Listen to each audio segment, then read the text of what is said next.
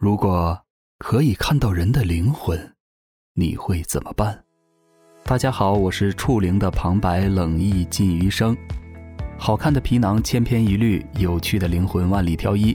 你就是我万里挑一的那个人。谢谢你一直以来的鼓励与支持，我们会更加努力，呈现更优秀的作品。谢谢。大家好，我是宽娱有声读书会的主播小猴八八八，在触灵中扮演爷爷、村长。和胖警察。毕竟你出现的时机那么巧，但是隔壁的女孩说了和你类似的话。她说自己仿佛灵魂出窍，回到了学校，可能是在翻找东西的时候吸引到了你。欢迎大家关注宽裕有声读书会，在这里我们会不断给大家奉献精彩的原创故事。欢迎收听宽裕有声鬼谈系列故事。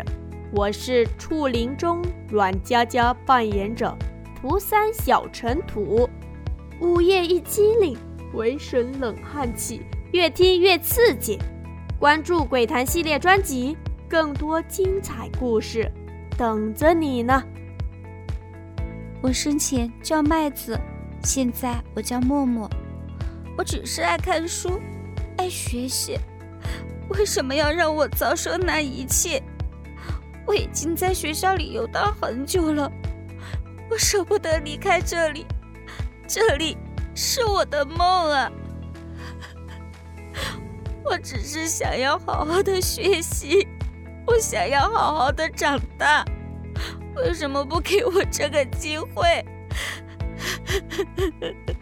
但是我不恨，我曾经也感受到很多的温暖，大家也要勇敢的靠近爱。拥抱爱。大家好，我是雨落七七，非常感谢大家能够支持鬼谈，支持宽裕有声读书会，感谢每位收听的宝贝，谢谢你们。嗨，大家好，又见面了，我是主播核桃小鱼，在触灵故事中，我本名出演小鱼一角。如果能看到人的灵魂，你会怎么办？在我第一次读到《触灵》时，就深深地被它吸引了。在录制过程当中，也几度含着眼泪录下来的。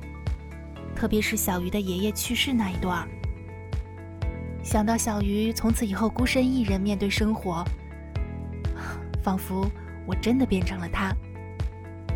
还好，在乡亲们、叔叔婶婶们的照顾下，小鱼还是顺利的长大了。在后面的故事当中，小鱼考进了 A 市的大学，结识了新的朋友。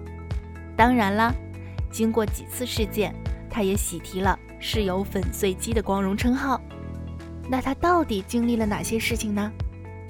欢迎大家持续的关注《鬼谈》系列。对了，我在这里给大家稍稍的透露一下哦。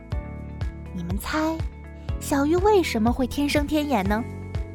他为什么每次都能逢凶化吉？当然是因为他有非比寻常的身世背景哦。想要知道吗？想知道的话，就请你持续关注我们的故事哦。下次再见喽。